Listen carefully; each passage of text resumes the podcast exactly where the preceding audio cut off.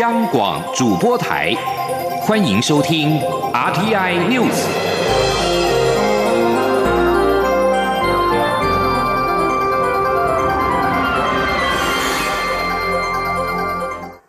各位好，我是主播王玉伟，欢迎收听这节央广主播台提供给您的 RTI News 新闻。首先带您关注。美国国务院五号晚间公布，台美将于台湾时间七号透过视讯进行政治军事对话，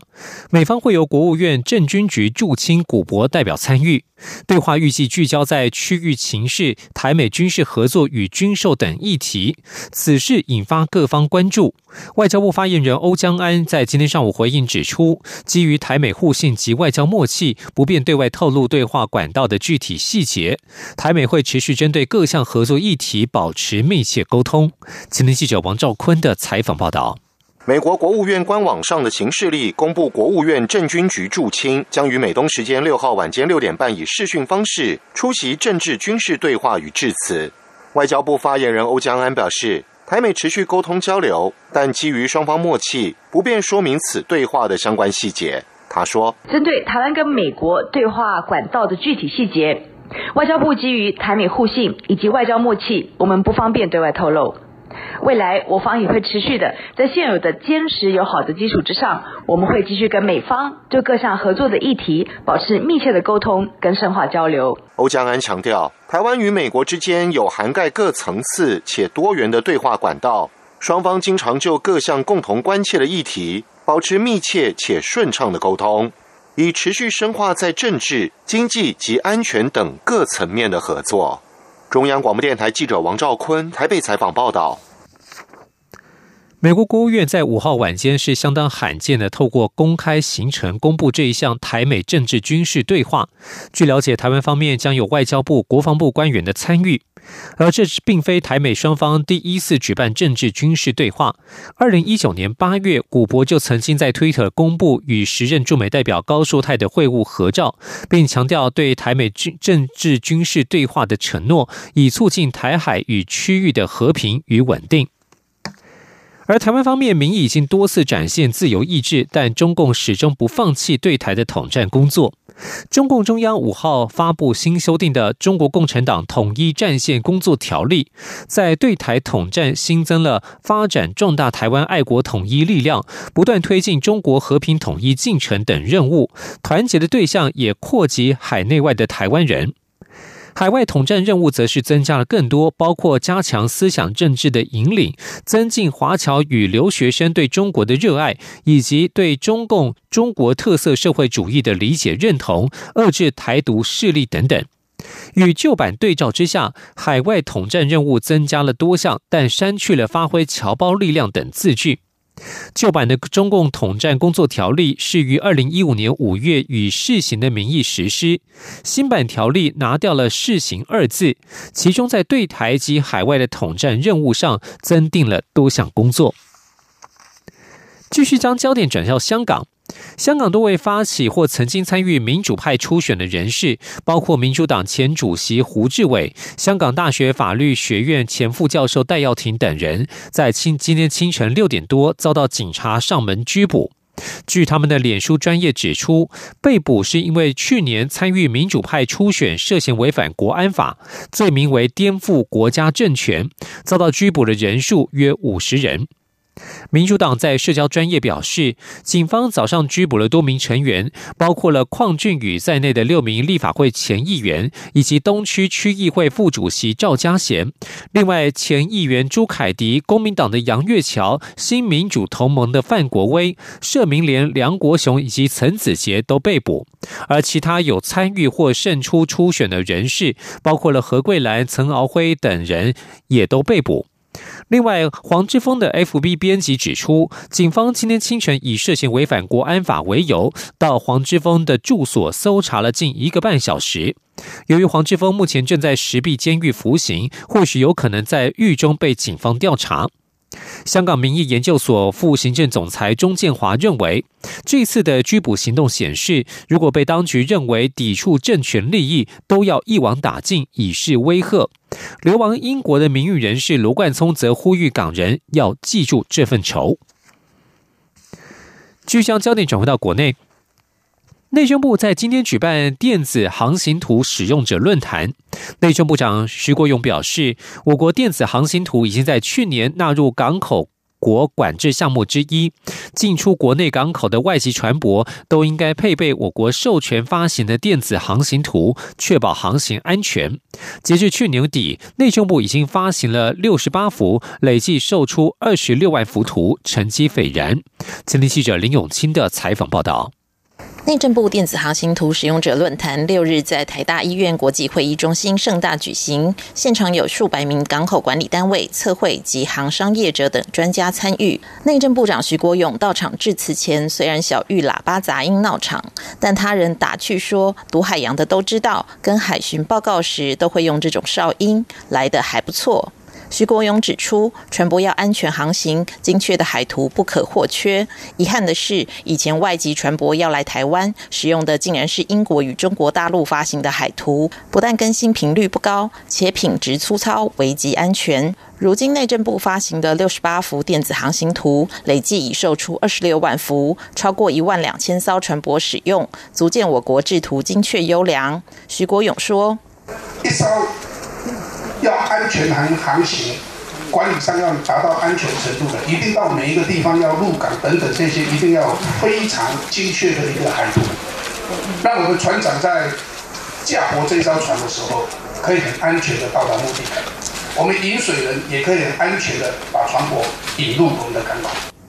内政部表示，我国发行的电子航行图经过三年多筹划准备，不但事先参酌国际规范与经验，也引入国际水深资料处理与制图的评鉴课程训练。经过搜集分析政府历年海域调查结果、规划测绘区域等，终于在二零一九年正式于国际发行。图资内容涵盖台湾周边海域，并获得纳入全球海图服务系统，得到国际肯定。央广记者林永清采访报道。今年国人海外留学人数减少，眼看未来十年国内面临大专院校学者退休潮，恐怕有青黄不接的疑虑。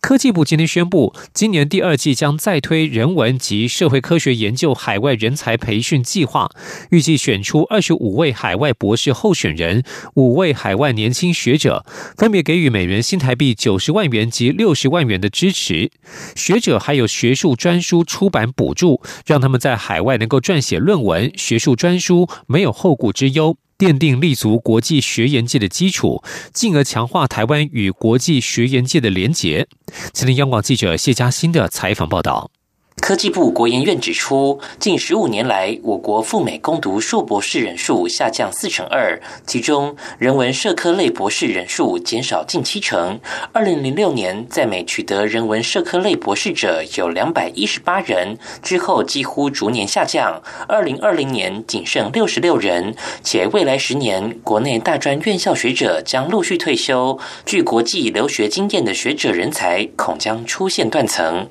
为此，科技部宣布，今年续推人文及社会科学研究海外人才培育计划，针对海外攻读人文社科类博士候选人，在研究最后一年给予实职经费补助，每人新台币九十万元；而在海外学研机构任教研究的年轻学者，每人也补助六十万元，还可申请二十万元的学术专书出版费用，来鼓励优秀学者赴海外留学，协助年轻学者在国际学研界打。下根基，并借此维持台湾与国际学术界的连结与互动。去年获选的博士生林生阳也现身说法，他目前就读国立澳洲大学管理系博士班，并盛赞这项计划让他能做更大胆的研究决策。现在也正投入四五篇论文的撰写。他说。因为要达到顶级期刊，都需要很多的资源和努力。那像搜资料也要钱呐，然后编修文章也要钱。有些学校可能会补助，有些学校不会全额补助。所以我知道我有这笔钱，我就会比较放心去做比较高风险的决策。那那些高风险的研究决策，通常就会带来比较多的创新和成功，我比较容易被国际上看见。这项计划二零一九年度补助了十名博士候选人及五名年轻学者，二零二零年则补。二十五名博士候选人及五位年轻学者，今年名额则比照二零二零年，预计四月下旬开放报名甄选。中央广播电台记者谢嘉欣采访报道。继续关注的是防疫工作。为了因应农历春节的返乡人潮，台北市政府宣布，一月十一号到二十八号的防疫旅馆优先开放台北市民预订。台北市副市长蔡炳坤今天受访时表示，台北市入住的压力特别大，这段时间剩下床位已经不到四成，有点紧张。为了鼓励顾虑市民的需求与感受，因此让台北市民优先预订。未来如果量能持续扩大，会以最开放的态度来处理。吉林记者欧阳梦平的。采访报道。农历春节将至，预料将出现返国潮，防疫旅馆的需求将随之暴增。台北市政府宣布，一月十一号到二十八号，台北市的防疫旅馆开放市民优先预订，但之前已经预定者不受影响。台北市副市长蔡炳坤六号在主持台北市长柯文哲上任六周年系列记者会后受访表示，台北市的防疫旅馆已经有九十六家，可以提供六千五百个床位，是全台湾最多。目前还在加速审查，预计到一月底可达七千个床位。但由于预期返乡过年的人数会暴增，因此一月十一号到二十八号这段期间将优先提供台北市民预定，已经预定者则不受影响。他说：一月十一到二十八这一段因为是高峰期，所以我们以市民优先。但是如果有啊剩下的房间。我们一样会提供给这个非台北市的市民哈，只是说这段期间的确会比较紧，目前能够剩下可以来使用的大概不到四成，所以其实有点紧张。针对有议员批评这是政治考量，蔡炳坤表示，台北市的入住压力特别大，过去提供的量能也最高，是否与中央的政策一致？希望有足够的防疫旅馆帮助市民返乡过年，但各县市都还是会为自己的市民考量，顾虑他们的感受。目前只是优先让台北市民申请，并非拒绝其他县市的市民，也不是什么政治考量。对于新北市长侯友谊表示，防疫旅馆虽然优先提供给新北市民，但也会继续支援外岛民众。蔡炳坤认为，只要县市有足够的量能，愿意提供都很好，也欢迎。他强调，台北市过去也没有任何设限，提供全台各地的民众申请。未来如果量能能够持续扩大，也会以最开放的态度处理。中央广播电台记者欧阳梦平在台北采访报道。而这一场俗称武汉肺炎的 COVID-19 疫情前所未见。国际知名的政治学者，同时也是全球工位专家基克布许表示，在疫情爆发之前，其实就已经存在地缘政治紧张关系，使得各国对于这场工位事件的回应方式染上政治色彩，也使得危机更加恶化。基克布什在接受访问时指出，如果二零一九年没有美洲贸易战争或其他紧张事件，那么二零二零年一月疫情就不会如此发展。地缘政治使得世界陷入这种情势。基克布什表示，过去在大型地缘政治紧张时，也曾经发生全球工位危机。他举例指出，在冷战时期最高峰，世界各国都还能合作，共同消灭了天花。即使在 SARS 疫情爆发时，全球的反应仍然算是一种合作，促成更透明化。SARS 是冠状病毒引起，也是首先在中国发生，在二零零二年和二零零三年在全球造成混乱。回顾当时，中国承认犯下错误，并重组卫生部，成立了中国疾病预防控制中心；而其他国家则是选择相信，并呼吁进行更多的合作。但现在完全是心灵封闭的状态，所有各方都一样。基克布什表示，美国中国贸易战争已经变成地缘政治指责竞赛，结果是中国全面钳制，美国为所欲为，最终造成全球一起受苦。以上新闻由王玉伟编辑播报，稍后请继续收听央广午间新闻。Hello，大家好，我是江富军医师。对抗病毒最重要的方法就是要落实勤洗手。常见的洗手方式有肥皂湿洗手跟酒精干洗手。肥皂湿洗手可以彻底的洗净你手上的细菌跟病毒，又不会造成你的皮肤过敏哦。只有在你周围没有水的时候，我们才会建议你使用酒精干洗手。另外，现在大家常用次氯酸水作用在环境的清洁，不要直接使用于人体哦。希望大家都能落实勤洗手。有政府，请安心。资讯由机关署提供。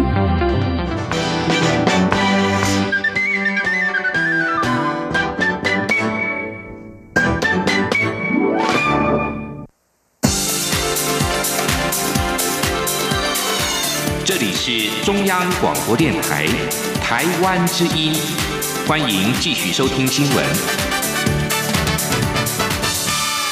听众朋友您好，我是张顺祥，欢迎您继续收听新闻。周刊报道，华航一架涂有台湾意象 logo 的777货机，原定今天飞香港，被迫取消。华航回应没有这回事，这架货机今天安排飞泰国曼谷以及纽西兰的基督城，香港不在原定的班表内。镜周刊报道。华航因为英文名称 China Airlines 屡被误认为来自中国，在各界的舆论之下，去年的十二月，华航推出首架波音 777F 印有台湾意象新 logo 的货机，原定今天要飞往香港首航，但透过管道得知新涂装货机香港首航遭取消，华航最后决定改飞原有的旧涂装波音 747F。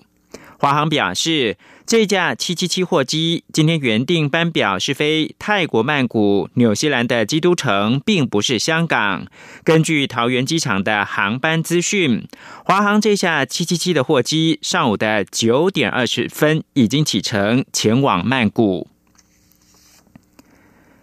新台币对美元汇价在二零二一年的第二个交易日盘中正式的升破二十八元的关卡，见到二十七字头。尽管收盘的时候央行进场硬是拉回二十八元之上，但今天一开盘仍是升破二十八元的价位。专家表示，新台币七上八下的情况，在未来一年会是常态。而且，美国准总统拜登上台之后，美元会更加的弱势。但是，新台币要升破二十七，来到二十六元的价位，今年的机会也不大。请听央广记者陈林信宏报道。过往台湾国内对美元有三大需求，包括汇款、购入、出国汇兑、海外投资等。但在去年疫情发生后大幅减弱。台新银行首席外汇策略师陈友忠表示，二零一九年油价每桶六十七美元，但二零二零年滑落至只有四十美元，整体油款支付比二零一九年少了四成。另外，台湾民众原本每年出国花掉两百亿美元汇款，因为疫情几乎完全消失。至于最大的海外，投资寿险业美元保单，因为美元利率低到不能再低，从前年近新台币两兆，去年骤减到只剩六千亿。天时地利人和的三大环境，让美元从去年开始到今天成为相对弱势货币。陈友忠表示，外汇市场每天几乎都是只有美元卖单而没有买单，在严重失衡的情况下，新台币持续强势。他说。所以，只要美金持续下跌的话，这个趋势看起来哈，热钱持续往亚洲呃涌入的这种情况还是不会改变了。所以，台币可能还是得面临到以后可能七上八下是一个常态了。好，这个看到二十七字头盘中的交易价格了哦，看到二十七字头啊，可能是常态。好，以后要想要气球回到二十八以上的话，都比较难了。他也分析认为，至少今年四月之前，美元走升的情况铁定无法改变，因为美国财政部每年的四月和十月都会寄出汇率报告。亚洲国家虽然被美元贬势所苦，但各国央行仍有顾忌，但又被美国列为汇率操纵国，因此走升的强度不会太过明显。这也推升新台币汇价，肯定还是往上冲。况且，美国准总统。统拜登在选前大开支票，因应疫情要扩大纾困和扩大财政政策，所以美国财政政策持续恶化，贸易逆差又无法改变，美国长期的双赤字对美元弱势更加雪上加霜，难以翻身。而新台币在此氛围下，也只能被迫持续升值。中广电台记者陈林信宏报道。而新台币的汇率最新中午是以二十七点九七五元占收，晋升了四点二七角。另外，在台北股市表现方面，台积电股价再创新高，今天早盘飙到新台币五百五十五元，带领台北股市向上攻坚。台股加权指数早盘上涨超过一百五十点，来到一万五千一百五十九点，再写新高。不过稍后有涨反跌，目前是台湾时间中午的十二点十九分，下跌七十三点，来到一万四千九百二十六点，成交金额暂时是三千五百一十三亿元。毒杀动物事件频传，设置动保警察的呼声不断。动保团体今天表示，台湾设置动保警察最可行的模式是保期模式跟妇幼警察模式，但保期模式改革动力在中央，妇幼警察模式改革动力在地方。希望中央跟地方以及朝野一起努力，成立专责的动保警察，刻不容缓。刘玉秋报道。动保团体近年来热推设置动保警察，专责处理虐杀动物案件，以减轻基层远警执勤负担。而国民党青年部日前力挺设置动保警察，但民进党青年部对动保警察的设置构想有不同意见，双方隔空论战。积极推动设立动保警察的动物保护立法运动联盟认为，动保议题已经是不分蓝绿的高度共识案，特别邀请朝野各党青年代表一同为动保警察的政策把脉，盼能找出最适宜的方案。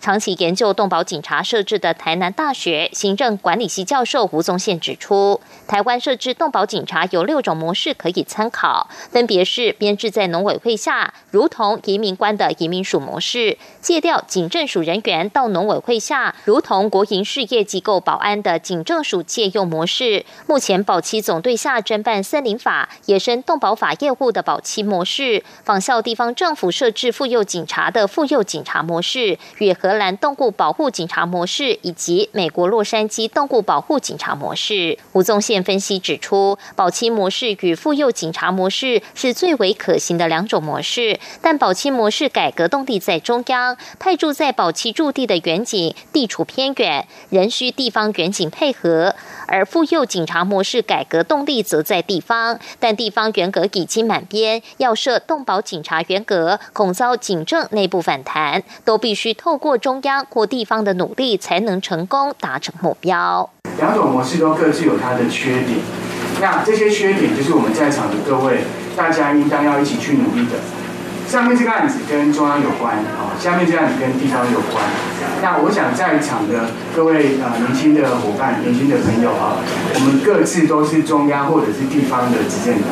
啊，这两个方案其实都有在。大家共同努力。另外，出席记者会的国民党青年代表大力支持设置动保警察，也强调未来会透过办理优秀动保村里长颁奖活动，以鼓励基层投入动保行列。民众党青年代表则说，动保案件成案不易，即便有动保警察，部分人属任务编组，希望尽速研议设置专责单位。民进党青年代表则建议，设置动保警察必须先针对农政与警政互相。协调的机制提出可行性评估，也期盼未来能加速政策的推行。中央广播电台记者刘秋采访报道。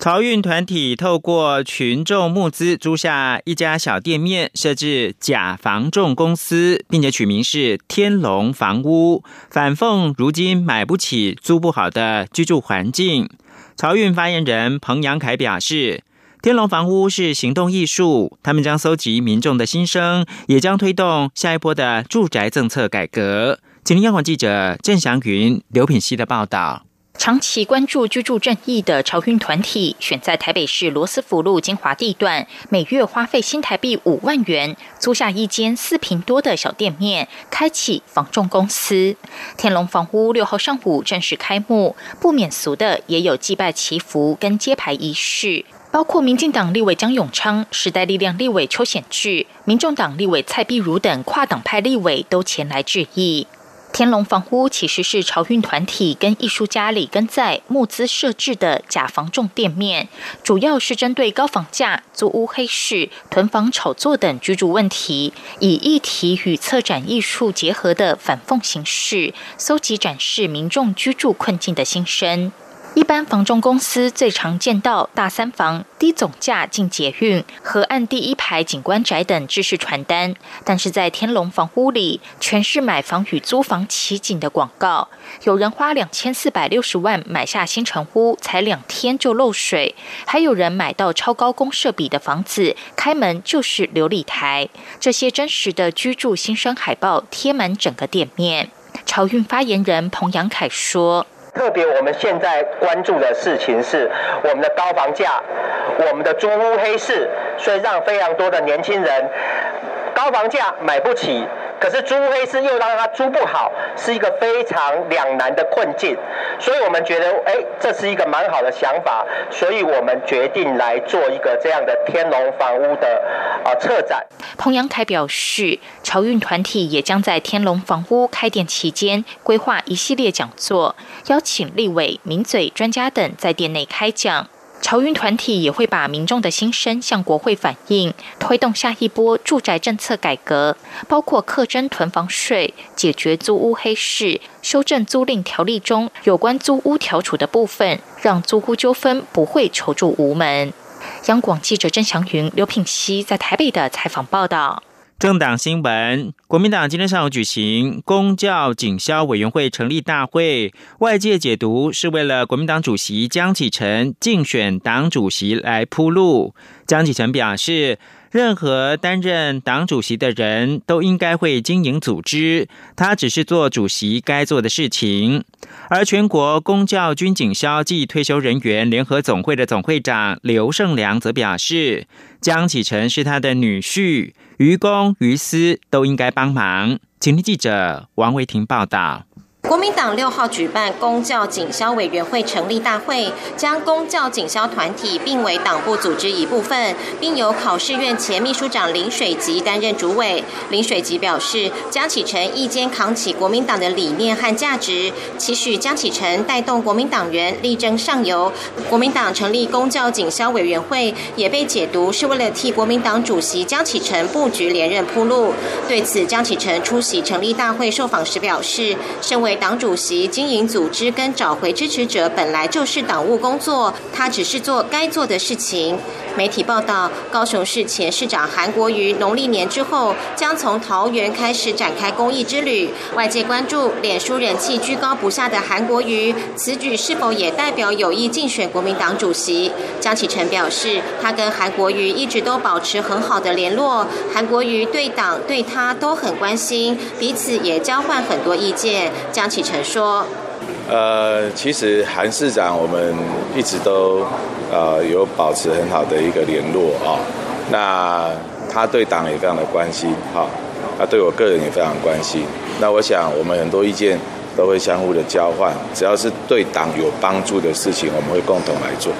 江启臣的岳父，全国公教军警消暨退休人员联合总会总会长刘胜良也出席活动，并顺利连任总会长。媒体询问刘胜良对国民党主席选举的看法，刘胜良表示，江启臣是他的女婿，于公于私都应该帮忙。至于全国公教军警消总会的态度，则看大家的意思。针对韩国瑜可能也有意角逐党主席，刘胜良表示，国民党主席选举自由参加，只要有意的党员都可以参加，不管是韩国瑜或者其他党员都可以。前总统马英九出席活动受访时则说，今天主要参加军工教人员的聚会，无关党主席选举。至于韩国瑜可能会选党主席，马英九则反问：经过证实了吗？中央广播电台记者王威婷采访报道。国际新闻：美国国务卿蓬佩奥暗示，他将把邪恶的古巴再度纳入到资助恐怖主义国家的名单里面。这将是他卸任前对这个共产国家施加最新的压力。蓬佩奥接受彭博电视专访，五号公布访谈里面，蓬佩奥证实，国务院正在寻求他在元月二十号卸任前对古巴采取重大行动，但是尚未最后决定。美国前总统奥巴马在二零一五年把古巴从资助恐怖主义国家名单移除。奥巴马认为，美国对古巴近半世纪的封锁政策是失败的做法。但川普上任之后，取消奥巴马任内对古巴许多和解的政策。而古巴的外交部长罗德里格斯则表示，如果真的这么做，凸显出在美国对少数人利益的效忠，比全球对抗恐怖主义的承诺更为重要。最后看到是美国总统川普五号下令禁止包括了支付宝、微信支付等其他与中国企业有关的 App。川普表示，这些 App 会把使用者的资讯导向北京政府。以上新闻由张顺祥编辑播报。